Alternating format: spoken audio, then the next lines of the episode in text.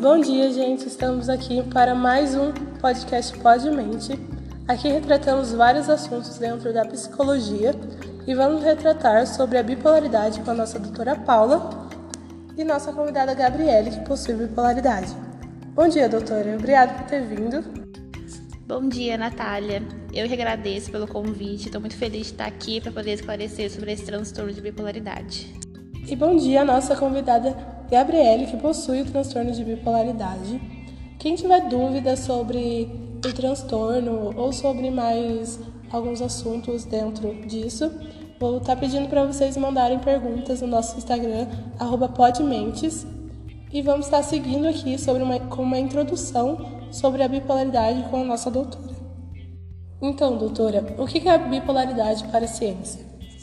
A bipolaridade está associado à alteração de humores. O paciente pode estar com uma emoção agora, com uma, um sentimento agora, e logo em seguida, daqui uns 10 minutos, pode estar oscilando as emoções dele, os comportamentos físicos deles.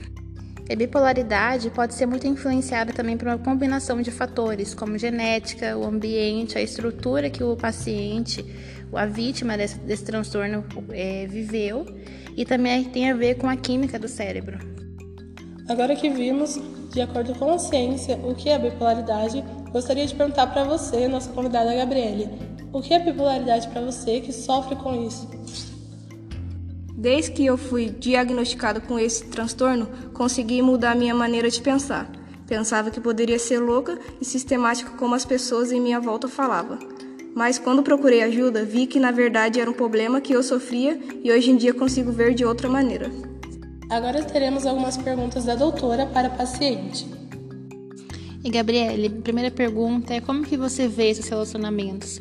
Você consegue identificar mudanças, consequências no seu relacionamento com as pessoas por conta das suas atitudes? Sim, muitos relacionamentos meus acabou não dando certo, tanto com família quanto amigos. Eu percebi que tinha momentos em que eu estava dando certo com eles e de repente eu me isolava, já não, já não queria mais ter contato. Agora, acabamos de receber uma pergunta no nosso Instagram do Sr. José, de 50 anos. Ela é direcionada para psicólogo. Como é a causa da bipolaridade? Então, não sabemos de fato a causa exata desse transtorno, mas muitas das vezes pode ocorrer alguns fatores que podem contribuir para esse problema. Mas a gente pode começar dando um exemplo. O cérebro dessas pessoas pode ser um pouco diferente dos nossos. Eles apresentam diferenças físicas em seus cérebros, com atividade anormal dos neurônios. Então, pode diminuir o tamanho também. Então, consequentemente, o cérebro está envolvido nisso. O tamanho, os neurônios. Agora acabamos de receber mais uma pergunta, só que direcionada para a nossa convidada Gabriele. Quanto tempo dura essa oscilação de humor? Comigo dura uma semana ou um dia, oscila muito, depende de como vai ser, como vai vir esse transtorno. Agora acabamos de receber mais uma pergunta. Como vocês podem ver, as pessoas estão bem ativas aqui com a gente. E essa pergunta foi feita pela Jennifer, de 15 anos, direcionada à nossa psicóloga. Como é feito o diagnóstico da bipolaridade? O diagnóstico do transtorno ele é clínico e ele pode ser identificado no relato dos sintomas pelo próprio paciente ou por algum amigo, por alguém da família, alguém mais próximo da pessoa.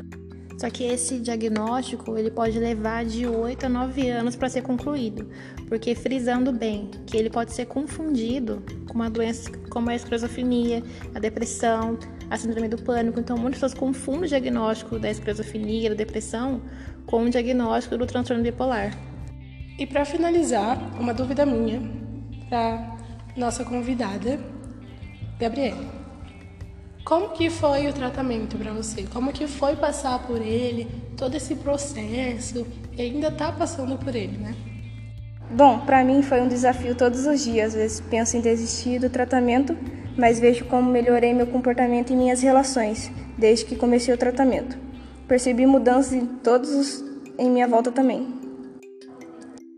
Então é isso, acho que deixamos bem claro para as pessoas sobre a bipolaridade e eu agradeço a presença de vocês para estar aqui comigo e mais alguma coisa para falar, se você tiver, está em aberto. Obrigada, Natália, pelo convite. Adorei estar aqui esclarecendo sobre essa, esse transtorno e que as pessoas de casa possam mesmo conseguir identificar agora algum, alguém na família, ou o próprio diagnóstico mesmo, como a gente falou aqui, né?